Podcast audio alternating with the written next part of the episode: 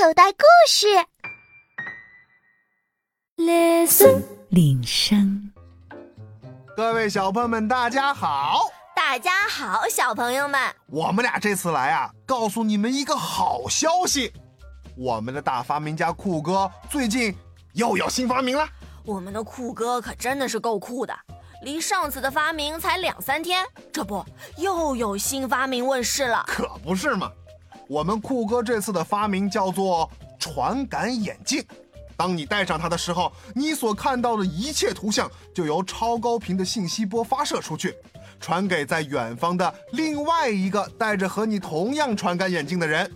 他接收到了信息波以后啊，就能看到你所看到的一切，就像啊你在用他的眼睛看东西一样。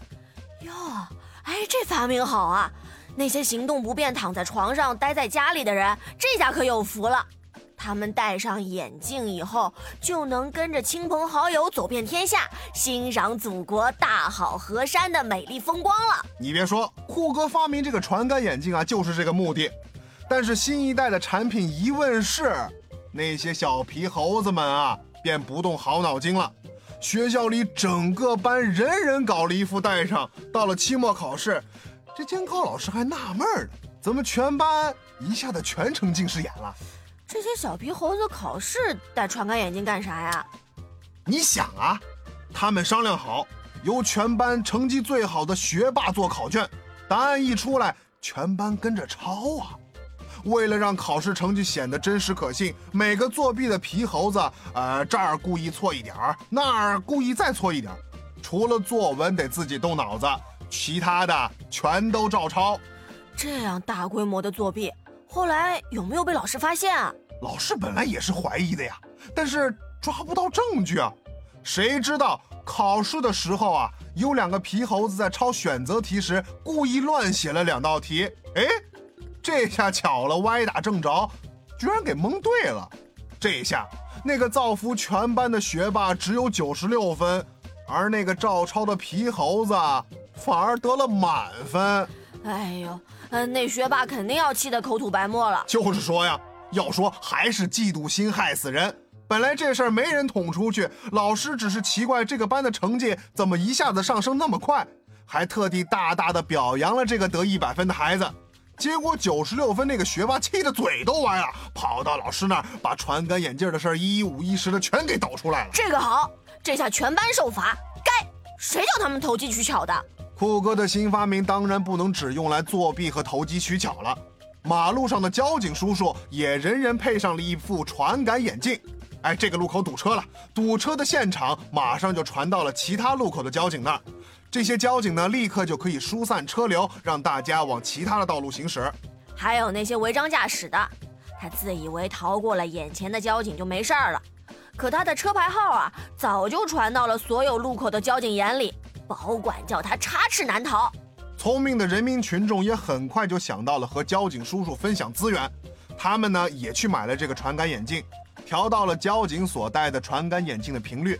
每天早上看到自己的公交车晃晃悠悠的开过来，再慢吞吞的下楼也是来得及的，省得日晒雨淋在车站等老半天呢。哎，另外啊，那些天皇巨星的演唱会门票，动辄几千块一张，大家想去看又舍不得花那么多钱。现在有了这个传感眼镜，问题就解决了。派一个代表前去实地观摩，一群人在家里戴着传感眼镜，感受现场气氛。演唱会门票的票钱嘛，大家来分摊，合着每个人就出了一张电影票的钱，就可以看一场演唱会了。还有，一本畅销的书上市，只要有一个人买下一本就行了，所有的人戴着传感眼镜和他连线。这个人在看书的时候，全世界的人民都可以同步阅读，省钱呐。哎，但是这样读书也有缺点的。怎么说呀？就是所有人的这个阅读速度无法保持一致。有的人吧，一目十行早就看完了，可有的人书还没翻到下一页，这只能干着急的等。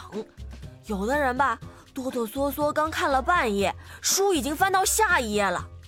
要说啊，这天下就没有免费的午餐。想省钱就不能享受到阅读的乐趣。有了这个传感眼镜，便可以产生一个新的职业，你知道吗？什么职业啊？这个职业叫做代客逛街，只要支付很少的费用，就可以邀请到人代替你去指定的地点逛街。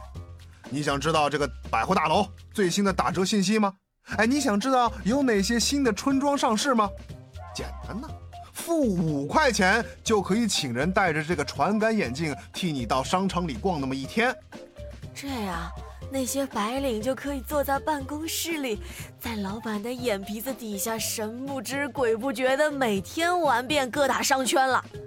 这代客逛街还有团购价呢，若有一百个人同时预定同一个地点，每个人只要付三块钱就行了。这样一来，大家都得到了实惠。那些上班的女士们天天组团逛街，别提有多开心了。老大爷、老大妈在家闲得无聊，出门逛街又走不动，也可以利用这个传感眼镜天天逛街。不过他们感兴趣的啊是各大农贸市场的鸡蛋、鱼肉价格。一旦发现这个菜市场的萝卜便宜五毛，明天啊肯定去买一筐回来。有的老人更聪明，自己不出门，训练宠物狗逛菜场。每天给狗狗脑袋上固定一副传感眼镜，让它去指定地点逛一圈，既遛了狗，又能在家里查看各地实况。还有，以后谁家孩子要是生病了，也不用去什么医院排队挂号人挤人了。家长啊，只要戴着传感眼镜，看看孩子们的舌苔、呃眼睛、喉咙，还有一些其他症状。医生呢，就根据接收到的图像，能远程开好药方。家长呢，根据药方去附近买药，这就省事儿了呀。还有那些做生煎包子、小笼馒头的点心店，也可以利用传感眼镜实行便民服务。厨师戴着眼镜做包子，顾客就不用眼巴巴的排队等着，该干嘛干嘛去，到附近溜达一圈，锻炼一下身体也可以。眼看着包子热气腾腾的出锅了，再赶过去买就行了。其他的顾客也通过这个传感眼镜看到了点心店里满座的话，可以及早的去其他有空座的点心店就餐，这样就合理的分散了人流。老师上生物课解剖小麻雀，再也不必让全班同学围成一圈，头挨着头，人挤着人，挤成一堆看实验了。